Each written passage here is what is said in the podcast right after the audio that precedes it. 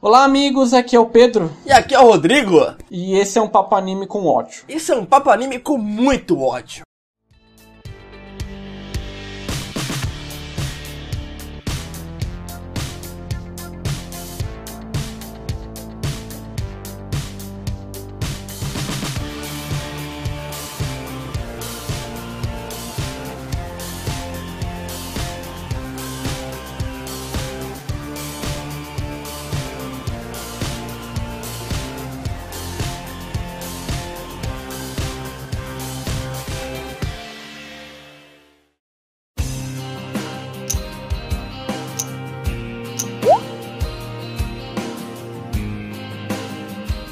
Hoje a gente vai falar de Orenosera. A trama de Orenosera basicamente vai girar em torno de uma catástrofe que é originada por uns experimentos que os humanos estão fazendo e que acaba matando todas as pessoas acima dos 13 anos. Os vampiros aproveitam essa situação para transformar.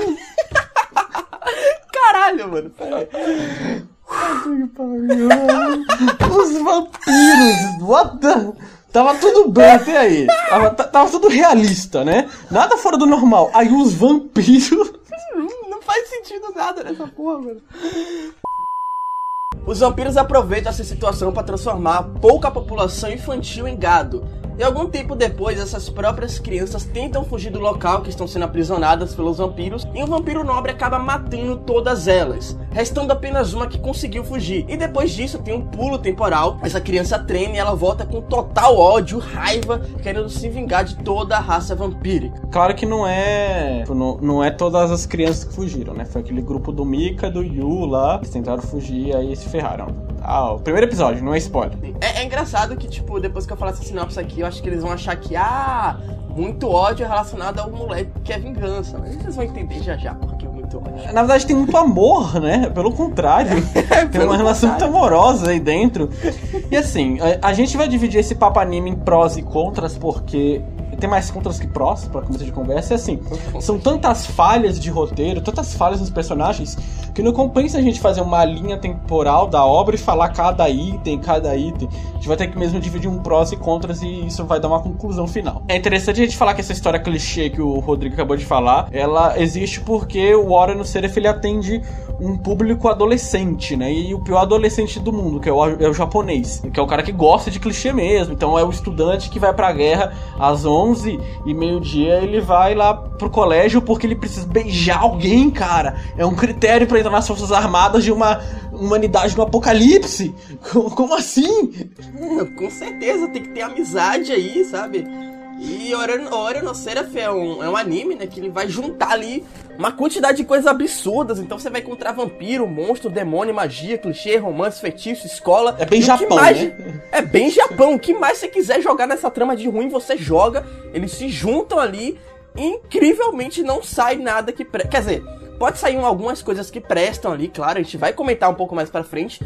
Mas no geral, o anime é uma grande falha. Eu tenho até um amigo que ele assiste nosso papo anime aqui direto, que é o William que eu sempre comento com ele quando a gente tá assistindo, quando eu tô assistindo um anime pro Papo Anime. Ele chegou a comentar que o Orenosera, quando ele assistiu, era algo tão ruim que ninguém falou mal. Era algo tão ruim que as pessoas não se davam o trabalho de falar, putz, é ruim por isso, isso e isso. Todo mundo já sabia o porquê era ruim, não tinha por que ficar comentando, né? Ah, pior que tem uma galera que gosta, tem uma galera que acha foda e tal. Eu acompanho o mangá, eu acompanho o mangá, mas eu vou falar minha razão depois, mais tarde, quando a gente dá um geralzão sobre toda. como funciona o Ori no Seraph como obra dentro da indústria.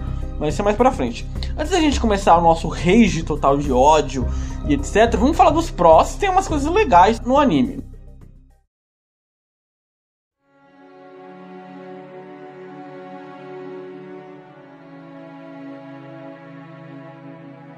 Gente pode destacar, sem exceção nenhuma, sem critério nenhum, a trilha sonora é foda. Hiryuki Sawano na cabeça. É, não, com certeza. Tem algumas cenas, assim, na verdade quase todas as cenas de Ouro no Seraph, que a cena é completamente, sabe, entediante.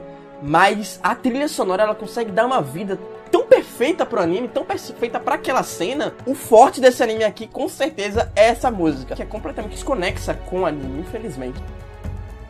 Você tinha me comentado comigo que a mixagem do som já não é tão boa, né? É, tem muitas partes que você percebe assim que parece que o som não condiz com aquele efeito, aquele, aquele negócio, tipo, sacar a arma, parece que tá tirando uma colher para comer, sabe? É um negócio bizarro, é um negócio estranho. Você vê, até, até quando a gente vai falar bem, a gente fala mal, né? O negócio é, é, é muito estranho. Então é isso, né? Esse é o único pró. Brincadeira. Não, vai. Vamos lá. A ambientação eu acho foda. Eu acho que em certos momentos é, é, uma coisa assim bem tocante. Em duas cenas que eu acho muito legal essa retratação da ambientação, porque o mundo é um apocalipse. Uh, o mundo tá devastado, então toda, tem todo aquele cenário de prédios quebrados, ruas vazias, tá tudo abandonado, não tem nada, tá ruindo tudo ali. Isso é muito bem ambientado e a trilha sonora acho que ela casa bem aí, né? O encerramento, o primeiro encerramento ele é baseado nesse, nessas ruínas e tem duas cenas que eu acho interessantes para mostrar isso, que a primeira é a cena que eles estão, que eles saem das muralhas a primeira vez, né? Sai para, digamos, se aventurar lá e aí tem um, dá uma, um closer no céu né? E mostra os arranha-céus todos arruinados. E é uma arte meio pintura que eu acho linda ali. Eu acho que essa parte de estamos sozinhos, estamos em um mundo e somos só migalhas dele, ele é muito bem feita. É interessante como os personagens eles se sentem miúdos no planeta porque não existe pessoas ao redor. Porque existe pouco contato, né? Coisa que a gente não sente muito por a gente estar tá sempre socializando, digamos assim.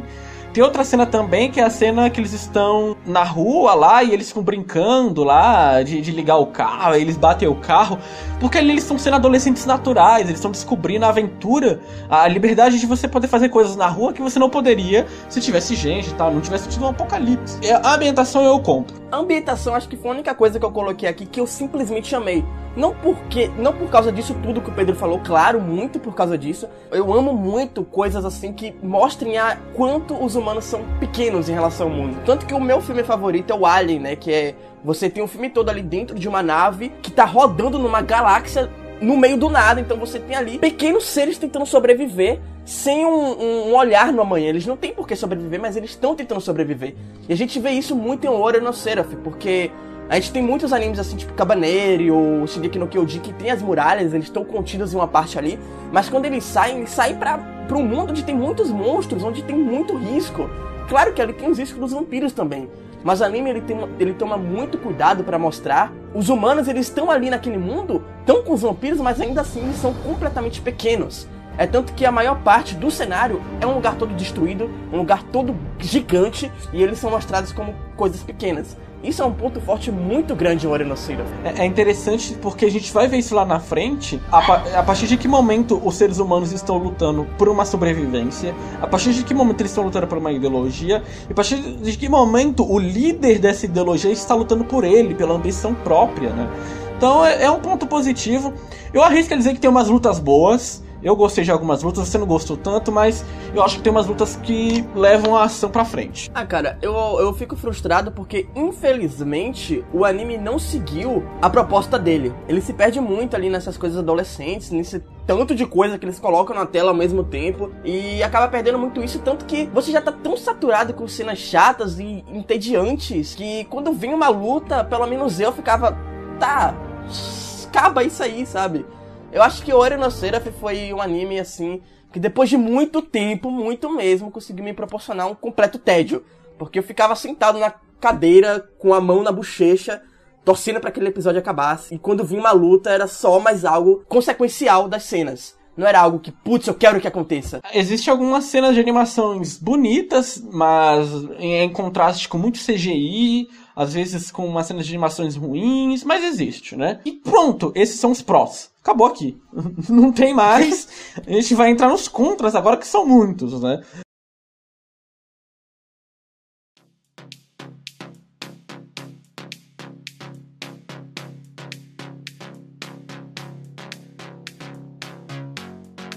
Mas vamos lá, vamos começar pelo básico, que é o conceito de militarismo. Dos, a linha de frente da humanidade obviamente são militares, eles se organizaram naquela questão, né? O exército imperial demoníaco japonês. Eita, legal. Mas beleza. É, pelo nome, né? Senta que lá vem a história. Senta que lá vem a história porque eles têm uma estrutura militar, coesa, beleza, eles têm um uniforme muito estiloso, inclusive. Mas aí ninguém é militar ali. Ninguém é militar, principalmente os personagens principais. Eles são adolescentes é, imprudentes, eles são estudantes, mas eles não são militares. O Yu, ele não obedece uma ordem. Como você coloca alguém para ser o protagonista da sua batalha? Tudo bem, tem a questão dele ser especial. Mas não dá, cara, não força a barra. O cara não entende o que é responsabilidade. Ele fica lá igual um idiota. Ele promete pra superior dele. No militarismo você não promete, você obedece. Ah, cara! Pior que isso, velho. Tem lá no final, né? Eles estão treinando ali pra, pra entrar finalmente no exército, entre aspas. E aí, o treino deles é com um completo fracasso, eles morrem ali, basicamente, no treino. E o cara, o, o carinha lá do exército falou: a gente não pode colocar eles no meio do batalha. Aí o, o chefão lá, né, fala: ah, não, coloca eles aí, no meio eles se viram. Você fica. Não! Não faz Qual isso! sentido, né? Qual É, o sentido? Não, e antes, ele, ele, o Yu, ele quer entrar pro exército, não sei o que, ele é o rebeldão. Aí a Shinoa vai lá e fala, olha, eu co- conversei lá com ele, com o superior, ele falou assim, você entra desde que você beije alguém aqui na escola. É, é, Por isso que eu falo que, que o Warren no sério, ele é feito uma praga de adolescentes japoneses. Por que, que ele tem que beijar uma menina? Ah, porque o adolescente japonês, idiotão, ele acha legal, uau, eu vou pra uma, uma aventura, o mundo está acabando, eu serei o protagonista dessa aventura, mas eu preciso beijar alguém porque eu sou estiloso e rebelde, né? Não, cara, não. Isso tinha um potencial, sabe? A, a parte, tudo bem, a gente falou que a sinopse é meio bosta, ah, não sei o que, vampiros se chegaram do nada e não sei o que, mas é interessante, poderia ser aprofundado esse conflito de humanidade com os vampiros. Os vampiros têm uma estrutura de nobreza interessante pra se explorar, mas não, é um moleque que pra ele entrar pro exército imperial fodão, ele tem que beijar alguém na escola. Então é isso aí. Sim, com certeza. E até no final, assim, tem um- uma cena, né, que ele fala, ah, não, agora obedecer todas as suas ordens. Beleza, ele obedece. Mas no meio da batalha ali, ele convence a garota a seguir a ordem dele. Então, peraí, qual é a A diferença? superior dele! Exa- A superior dele! Exatamente! Hum. Mano, é um negócio bizarro. E também o garoto ele é possuído, né? Ele é o, o centro ali do Orenoceraf. Ele tá matando todo mundo. E eu acho que a tomada de desligar dele é a garota abraçar ele e falar: Yu, calma. Aí ele puf, desliguei, sabe? Mano, Não, é, é o cúmulo otaku hardcore, né? Porque, tipo, tem vampiro, tem lutas, não sei o que, tem sangue, e aí tem que ter o cara possuído. Sim. Tem que ter o cara possuído, que ele vai ficar batendo em todo mundo. E, cara, é, é é inacreditável a forma com que ele é imprudente ao ponto dele conhecer as regras do militarismo. E tudo bem que a Shinoa, ela sempre tentou manter um diálogo aberto entre eles. Olha, somos uma família, que a gente vai falar disso depois, porque puta que pariu. Mas ele é outro nível. Você vê que ele é uma pinça fora dali. Ele realmente coloca o grupo em risco. Não porque ele é uma criança imprudente, mas porque ele é burro mesmo, porque ele é idiotão, porque o anime quer fazer dele o style da vez, entendeu? Ele tem que ser o garotinho rebelde da vez. É algo bizarro. E sem falar nisso, os outros personagens também são completamente rasos. Tem uns plot twists que são completamente forçados. Eu nunca vi um plot twist tão forçado quanto tem um Orenoceraf. A irmã do cara, não. Aquela da irmã do cara lá ser um dos grandes deuses. Meu, da onde você tirou isso, cara? Não, cara. Não, e olha só. Tem um romance platônico entre o Mika e o Yu.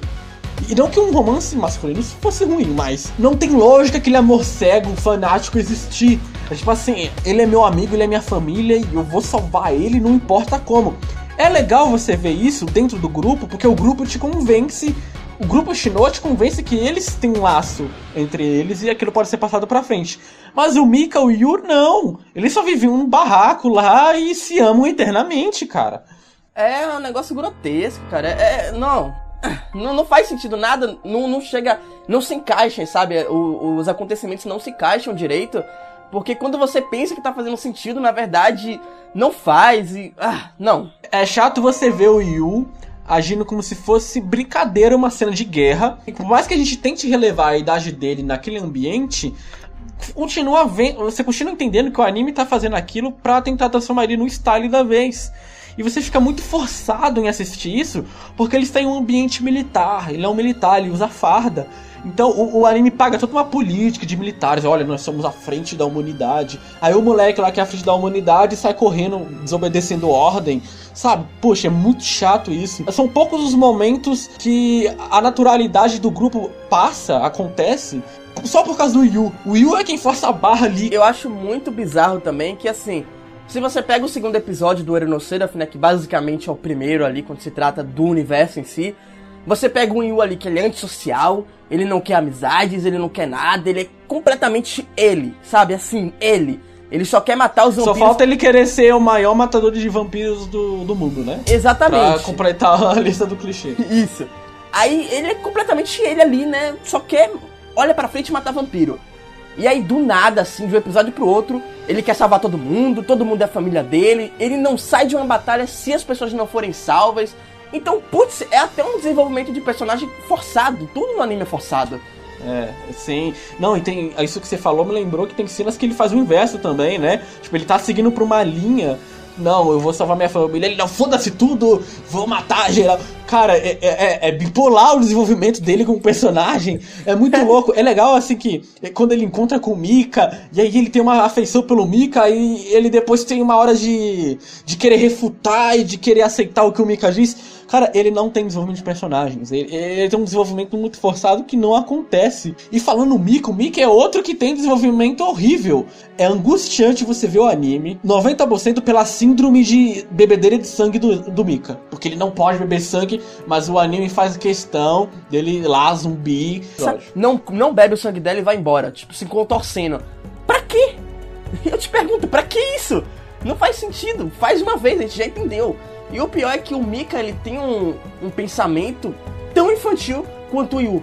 É tipo, ah, eu odeio os vampiros, mas eu também odeio os humanos. O que eu vou fazer? Vou fugir com o Mika pra um mundo acabado e viver com ele no meio do nada. Sendo que eu também não posso beber sangue. E, e não, e aí a gente tem a Shinoa, que é uma personagem que poderia ter um puto desenvolvimento, mas ela é figurante ali, né? Ela serve para falar, ah, não, Yu, eu gosto de você, somos amigos, somos uma família, sou sua superior, mas eu cagueando pra você, entendeu? Você pode fazer o que você quiser. Tem até um romance entre eles dois. É, do nada ela tá apaixonada por ele. Não! Não, não, não faz sentido. Não... Ah, eu acho que já falei não faz sentido muitas vezes aqui. Porque realmente não faz.